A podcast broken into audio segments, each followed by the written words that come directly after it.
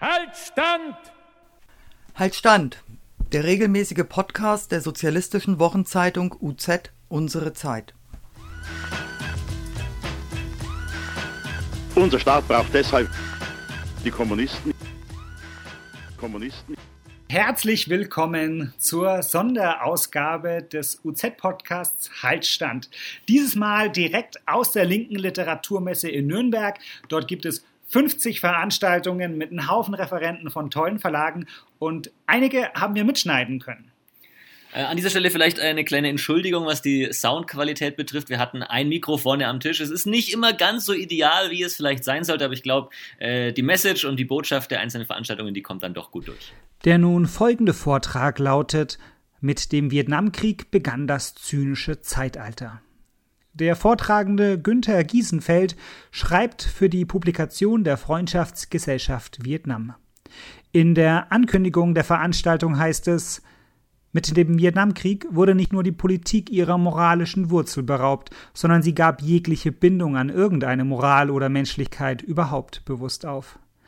Initiatoren dieser Zeitenwende waren zwei Politiker, die bis jetzt als große historische Figuren gelten, es allerdings in einem ganz anderen Sinne auch sind, Richard Nixon und Henry Kissinger. Meine Damen und Herren, liebe Freunde, ich heiße Günter Giesenfeld und bin nicht älter, sondern alt, 38 geboren. Ich habe studiert Germanistik, Musikwissenschaft und äh, Französisch.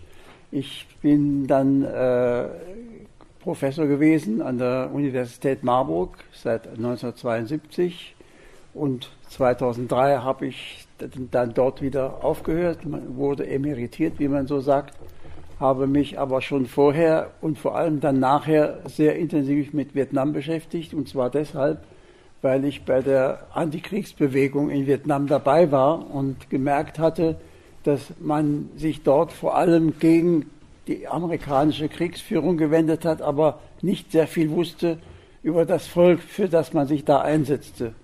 Und das habe ich als Wissenschaftler als einen Nachteil empfunden und habe mich deshalb hingesetzt, ein Buch geschrieben.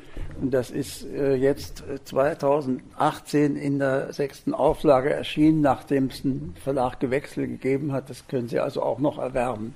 Bei Reisfelder Land der Re Auch in Marburg nicht mehr nur bei der Germanistik geblieben, sondern habe auch Medienwissenschaft gemacht und habe dann auch angefangen, professionell Filme zu drehen, vor allem eben in Vietnam. Ich habe vier oder fünf Filme in Vietnam gedreht und auch einen Spielfilm in Marburg über das Problem der Berufsverbote, das Sie vielleicht alle noch kennen.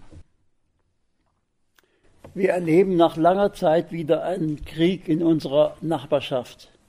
Und wir sind angehalten, in diesem Krieg uns für eine und nur für eine Seite einzusetzen, in dem Sinn, dass nur sie das Opfer ist und die andere am allem schuld, ohne Wenn und Aber.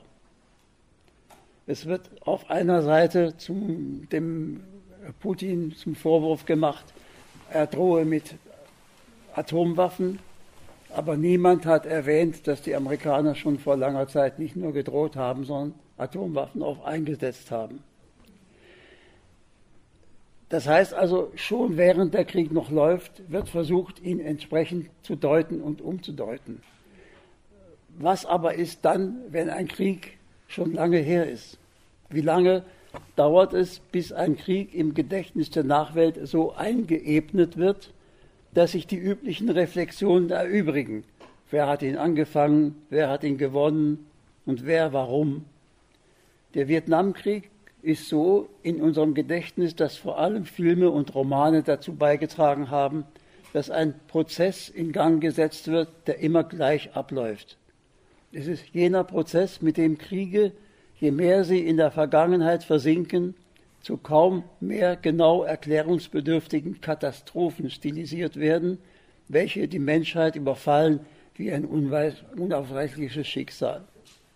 In meiner Heimatstadt wurde zum Beispiel nach dem Zweiten Weltkrieg in der Presse hervorgehoben, sie habe sich den Amerikanern ohne Widerstand ergeben. Und dies sollte als ein Widerstandsakt gegen die Nazi-Herrschaft erscheinen.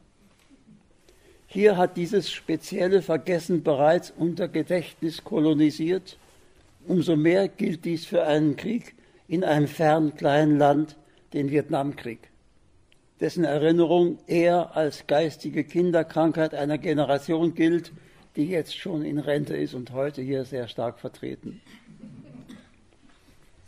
Welche Erkenntnisse kann die Rückbesinnung auf diesen Krieg von hier aus, von Europa aus bringen, außer der Korrektur von verdrängten Fakten? Diese Frage möchte ich verkürzt antworten. Sie ist in dem Buch sehr viel ausführlicher beantwortet. Vietnam war nicht nur ein Ort, an dem ein Befreiungskampf gegen eine Kolonialherrschaft gewonnen wurde, sondern Vietnam markiert auch den Übergang zu einer neuen Ära in der Menschheitsgeschichte, die man mit einem Begriff als postimperialistisch bezeichnen könnte. Kriege werden nicht mehr um Territorien geführt, um Einflusssphäre, Rohstoffen oder Handelswege. Mit der Globalisierung ist nicht nur eine Weltordnung neu installiert, sondern auch ein neuer Umgang von Staaten untereinander eingeführt worden. In diesem Sinne ist der Ukraine-Krieg ein anachronistischer Krieg. Dabei geraten die aus der Aufklärung stammenden Prinzipien des Humanismus und die Errungenschaften der Demokratie immer mehr ins Abseits. Die Verlierer im Kampf um die Existenz in der alltäglichen kapitalistischen Konkurrenz, arme und soziale Absteiger und die Verlierer in den modernen Wirtschaftskriegen zwischen Ländern und Regionen unter dem Zwang der Anpassung geratene Länder bis hin zu den sogenannten Failed States. Das sind die Opfer eines Zeitgeistes, den man mit Bezug auf die Menschheitsgeschichte auch als postmoralisch bezeichnen kann. Vietnam steht von heute aus gesehen im Mittelpunkt dieses historischen Wendepunkts, weshalb ich der Meinung bin, der Vietnamkrieg darf als der weltgeschichtliche Vorgang, der er ist, nicht zu den Akten gelegt werden.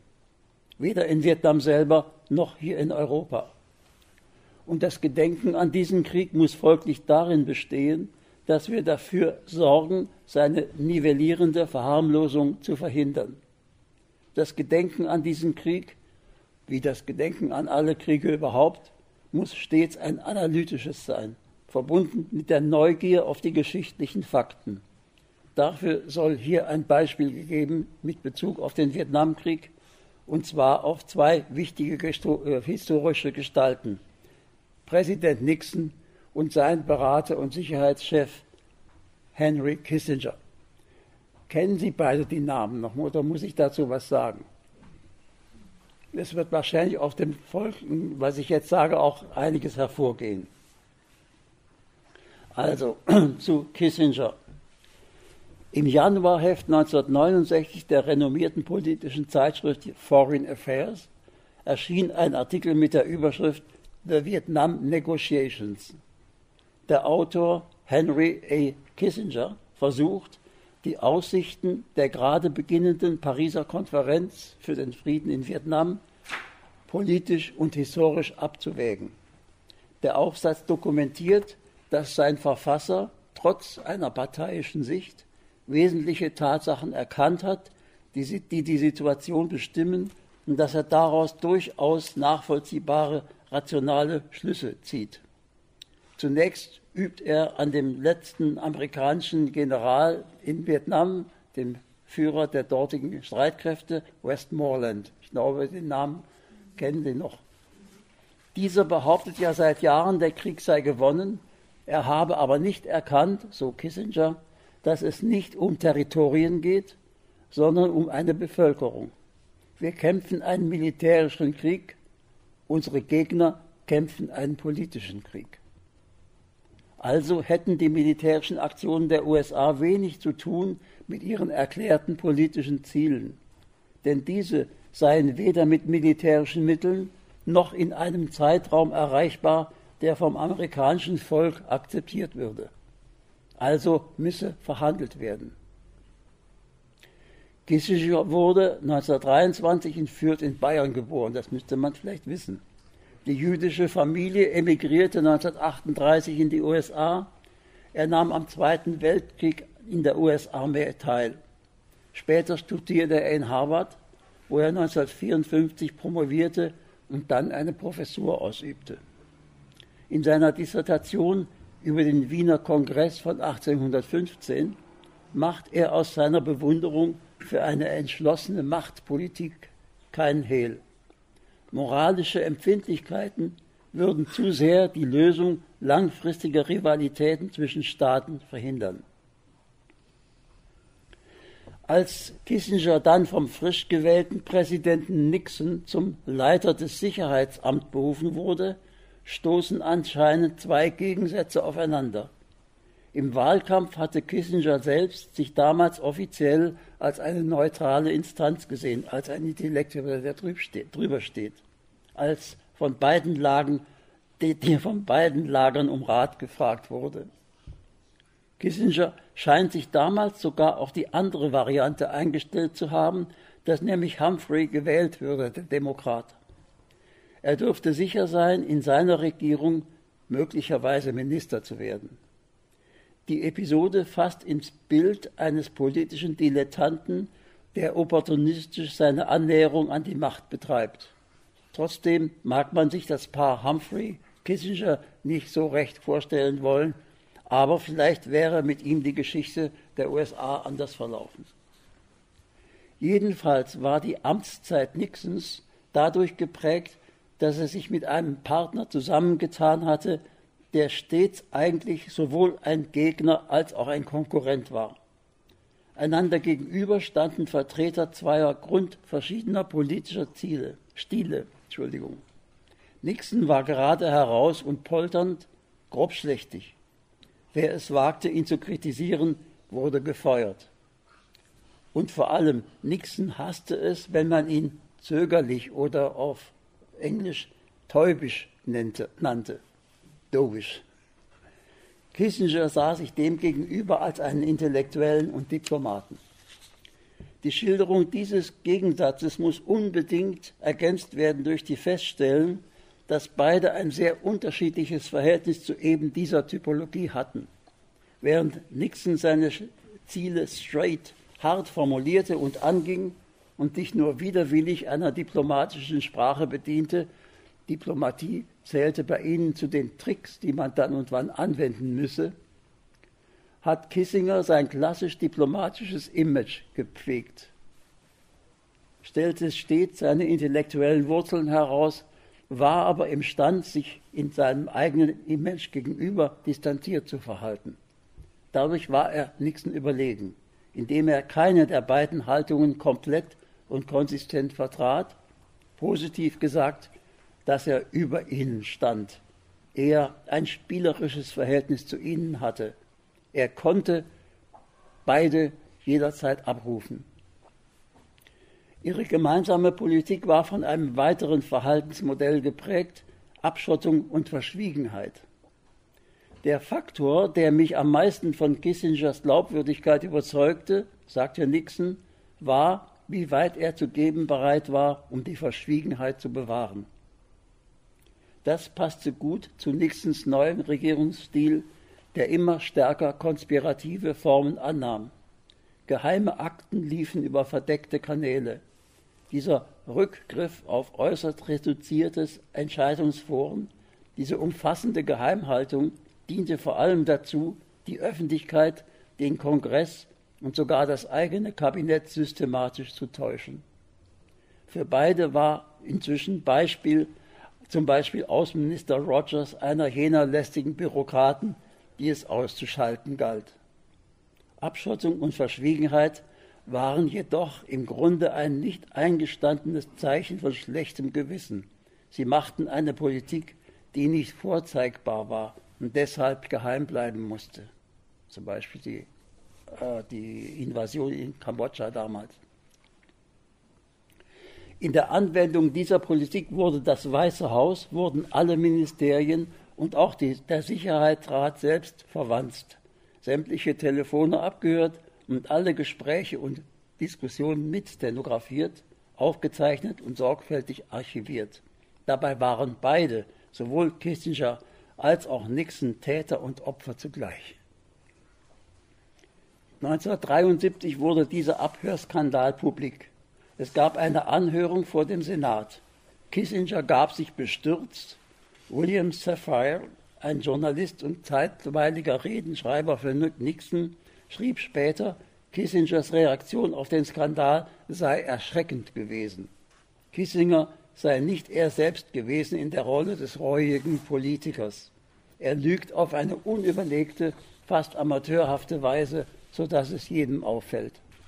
Er muss einen, es muss einen nachdenklich machen, wenn man von Männern belogen wird, die davon überzeugt sind, dass konsequentes Lügen gut sei für das Land. Dieser Abhörskandal im eigenen Haus gilt als Vorläufer des größeren Watergate-Skandals, der Nixon schließlich zu Fall brachte. Aber er war von anderer Qualität. Er zeigte einen Niedergang der internen Strukturen und des Umgangs von Entscheidungsträgern untereinander, der maßgeblich durch persönliche Ambitionen und Feindbilder geprägt war. Im Denken der von Kissinger und Nixon praktisch allein gebildeten geheimen Gegenregierung zu Kabinett und Parlament gab es ein Ausmaß an Uneinsichtigkeit in die Maßstäbe und Wertvorstellungen einer demokratischen Demokratie, das vorher tatsächlich kaum vorstellbar. Und Kissingers globale Karriere verdarb die amerikanische Republik und die amerikanische Demokratie.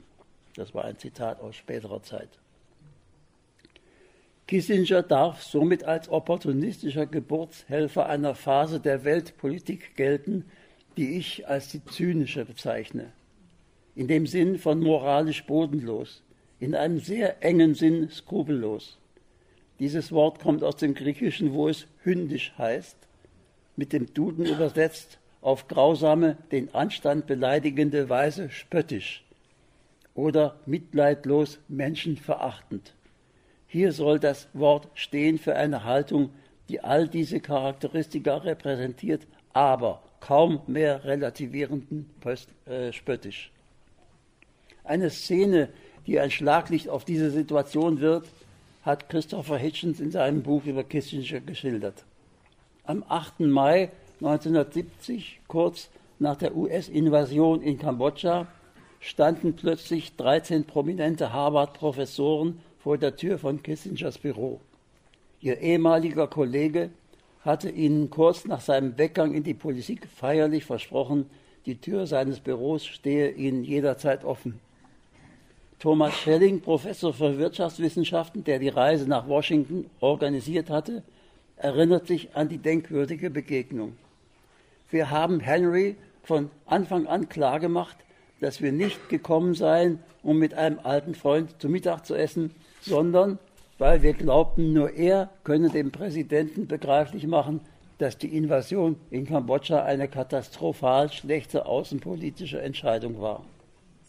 Und sie hätten sich vorgenommen, ihn bei diesem Besuch sozusagen schockartig zur Vernunft zu bringen.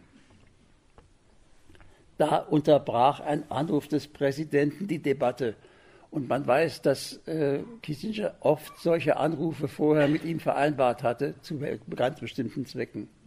Und Kissinger verschwand für 15 Minuten aus dem Zimmer. Bei seiner Rückkehr fragte er, was er denn für Fehler gemacht hätte. Schelling antwortete, es gibt zwei Möglichkeiten. Entweder hat der Präsident, als er in Kambodscha einmarschieren ließ, nicht begriffen, dass er in ein fremdes Land eingerückt ist, oder Zweite Möglichkeit, er hat es begriffen und trotzdem getan. Wir wissen nicht, welche der beiden Möglichkeiten schlimmer ist. Außerdem habe der Präsident diese Entscheidung ohne Konsultation mit den zuständigen demokratischen Institutionen, Minister, Parlament getroffen. Kissinger wartete schweigend, bis alle geredet hatten. Dann fragte er, kann ich vertraulich zu Ihnen nur unter uns sprechen? Nein, war die Antwort.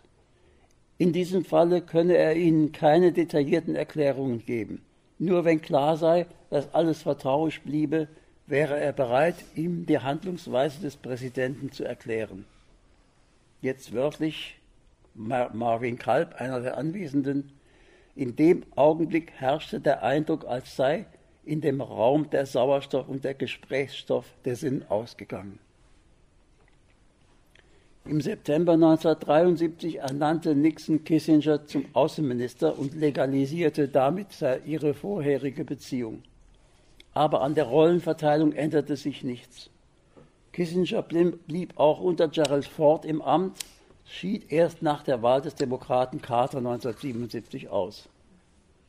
Als der Journalist und Autor Alistair Horan den Auftrag bekam, ein Buch über Kissinger zu schreiben, suchte er den Kontakt mit ihm und traf ihn im Sommer 1980 zum ersten Mal. Seinen Eindruck beschrieb er so. Während der vier Carter-Jahre war er ohne Amt gewesen. Jetzt wartete er auf einen Anruf des gerade gewählten Präsidenten Ronald Reagan. Der Anruf kam nicht. Im Washington eines Reagan kam es keinen Bedarf mehr an Intellektuellen. Kissinger machte dann eine zweite Karriere als weltweit bewunderter und teuer bezahlter Statesman, der super Honorare für seine Vorträge erhielt. Und Nixon hat in Trump einen Nachfolger von wesentlich gröberem Kaliber gefunden, der die ihm demokratisch überliegene Macht konsequent für einen Angriff auf die demokratischen Grundlagen der Menschengesellschaft missbraucht. Die Gefahr, dass dieser jetzt machtgestützte Geist die ganze Welt in Flammen setzt, wenn er nicht gestoppt wird, ist sehr groß. Immer noch und wieder. Und Kissinger wurde im, äh, im Dezember 2016 nach Peking eingeladen, wo der chinesische Präsident Xi Jinping von ihm erfahren wollte, wie Donald Trump denn eigentlich wirklich tickt. Bei der Gelegenheit sagte Kissinger über Trump, dieser gewählte Präsident übertrifft alles, was ich bislang erlebt habe. Und zwar vor allem in einem Aspekt. Er hat kein Gepäck. So kann man es auch ausdrücken. Dankeschön. Halt stand! Halt stand! Der regelmäßige Podcast der sozialistischen Wochenzeitung UZ Unsere Zeit. Unser Staat braucht deshalb die Kommunisten. Kommunisten.